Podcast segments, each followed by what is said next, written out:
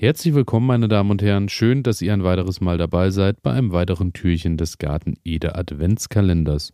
Heute dreht sich alles um eine Kultur, die äh, ja so ziemlich äh, zu den Kulturen gehört, die wirklich seit Anfang an dabei sind, seitdem ich äh, im Garten Wergel Umbau das erste Mal Wiese in ein Beet verwandelt habe. Seitdem ist sie auch an meiner Seite. Heute dreht sich alles um die Zucchini, im Speziellen um die Sorte Solara. Und Zucchini ist ja wirklich eine Kultur, wo man sagen muss, äh, lieb ich ja, wenn es losgeht. Irgendwann kann ich sie dann nicht mehr sehen und dann, wie jetzt zu der Jahreszeit, sehne ich mich langsam schon wieder zurück, denn die Zucchini äh, ist halt oft in voller Blüte, in vollster Fülle dann äh, über den Sommer da und äh, ja, überrascht dann äh, tatsächlich mit unfassbaren Mengen an, äh, an Zucchinis und dann irgendwann ist die Zeit dann aber auch wieder vorbei und dann kann man es irgendwann nicht mehr sehen und hat sich irgendwie über Wochen und Monate teilweise satt gegessen und dann ähm, über den Winter wünscht man sich es aber wieder zurück. Ist eben leider eine Kultur, die nicht besonders gut haltbar ist, wobei ich da auch sagen muss, ähm, wenn man die gescheit lagert, die Zucchini, und das ist eigentlich auch eine ganz entspannte Sache. Bei uns äh, stehen die hier auch einfach im kühlen Keller, ein bisschen dunkel gelagert und ähm, ja, man muss halt ein bisschen schauen, dass sie etwas luftiger stehen und nicht so eng aneinander liegen, dass keine Mattstellen entstehen. Und dann kann man die auch schon über mehrere Wochen ganz problemlos im Keller lagern und alles das, was so generell bei uns zu viel ist, endet dann sowieso als Futter. A, einmal freuen sich die Hühner drüber und zum anderen äh, freuen sich über Zucchinis, auch die Hasen. Daher ähm, ist eine schöne Abwechslung auch für die Tiere am Speiseplan.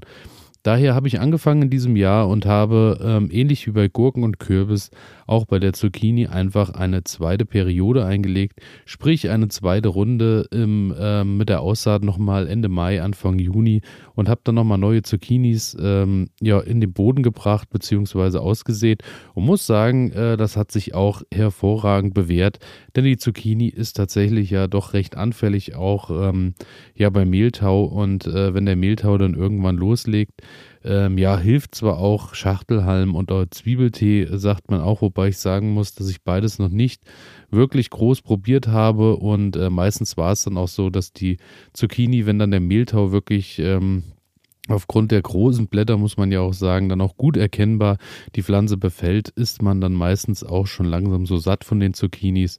Daher fange ich da gar nicht an und mache große Experimente mit ähm, irgendwelchen äh, Suits, die ich herstelle, dass ich den Mehltau wieder vertreibe, beziehungsweise das halt ein bisschen eindämmen.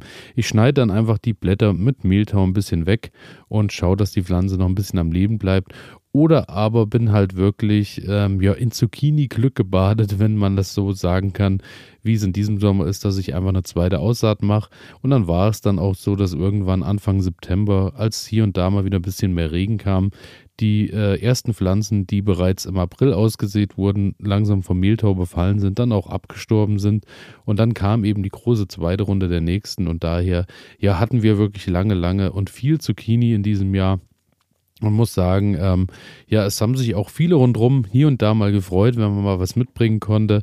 Und ähm, daher, ja, ich würde sagen, für eine Familie so wie bei uns, wir sind hier im Haus äh, sechs Personen, ist es so, dass eigentlich zwei Pflanzen bei uns gut und gerne übers Jahr genügen aber äh, mit dem, was ich so äh, nochmal verteile, beziehungsweise eben, wie gesagt, auch ein bisschen den Tieren dann noch verfütter, ist es so, dass ich meistens so probiere, sechs bis acht Pflanzen zu haben und dann ist man auf der ganz, ganz sicheren Seite und hat eben hier und da auch nochmal die Möglichkeit, was zu verschenken und daher, ähm, ja, Zucchini auf jeden Fall bei mir ganz äh, dick jedes Jahr mit dabei und im Speziellen die Zucchini Solara Solara ist äh, eine gelbe Zucchini.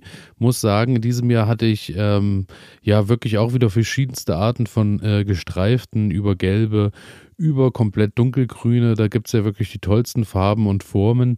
Aber ähm, die gelben sind bei mir in diesem Jahr einfach wieder hängen geblieben, denn ich fand die Solare einfach vom Geschmack her auch ähm, ein kleines bisschen, ähm, ein kleines bisschen süßer, muss ich sagen. Fand die ein bisschen kräftiger vom Geschmack.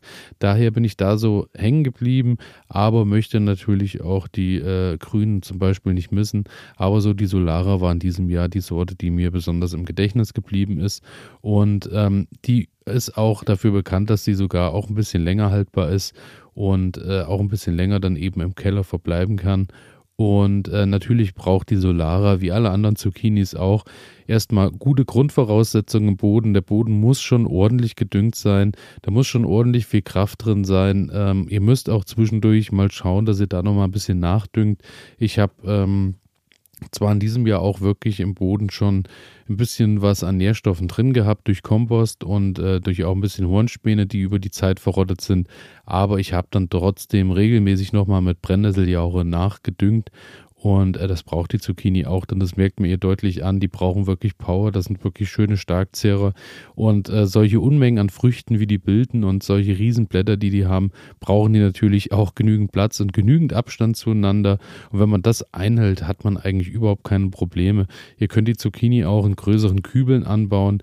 Ich habe sie in diesem Jahr im Beet äh, gehabt und habe ein bisschen ähm, Bändchengewebe rundherum gepackt. Sprich, ich hatte so eine Bahn von drei Metern und habe eben da meine Löcher reingepackt und dort kamen dann die Zucchini-Pflanzen in die Löcher rein, so dass eben auch kein Unkrautwuchs irgendwo zwischendurch überhaupt äh, äh, entstehen konnte. Und dadurch ähm, hatte ich da sechs, ich glaube sechs oder sieben Zucchini waren es, die sind wirklich ganz wunderbar da gewachsen und hatten auch den Boden dadurch immer ein bisschen feuchter, weil eben einfach das Bändchengewebe da den Boden noch ein bisschen bedeckt hat und eher wie so eine Mullschicht gewirkt hat. Und dadurch ähm, ja, hatten die eigentlich auch immer gut zu trinken, auch über die trockene Jahreszeit. Und dann hat das ganz wunderbar funktioniert.